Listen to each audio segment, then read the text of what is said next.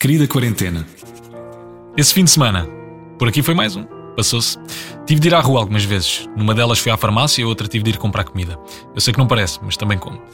Compras! Uma coisa que adoro fazer e agora mais do que nunca. Assim que cheguei, dilema, logo. Carrinho. Empurro com as mãos ou não empurro?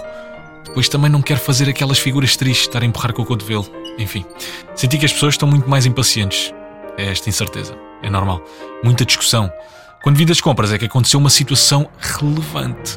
Estacionei o carro e fui em direção ao prédio com a minha miúda. Avistei o meu vizinho do quarto andar e disse-lhe: Bora, dá-lhe gás que este vizinho é bem chato. Não conseguimos. Encontramos-nos à porta do elevador. E agora? Digo-lhe para ir noutro? É que a caixa do elevador é pequena e íamos estar quase colados. Tranquilo. Pareceu ser uma pessoa com cuidados. Já dentro do elevador, e depois daquela conversa de circunstância, ele diz o inesperado. Esta porcaria do Codiv, para já chamou-lhe Codiv, esta porcaria do Codiv não faz mal a ninguém. Eu faço a minha vida normalmente. Quando ele fizer anos, já sei o que é que lhe vou oferecer. Um rádio ou uma televisão? Claramente ele não tem. Até amanhã. Um beijinho do teu amigo Simões.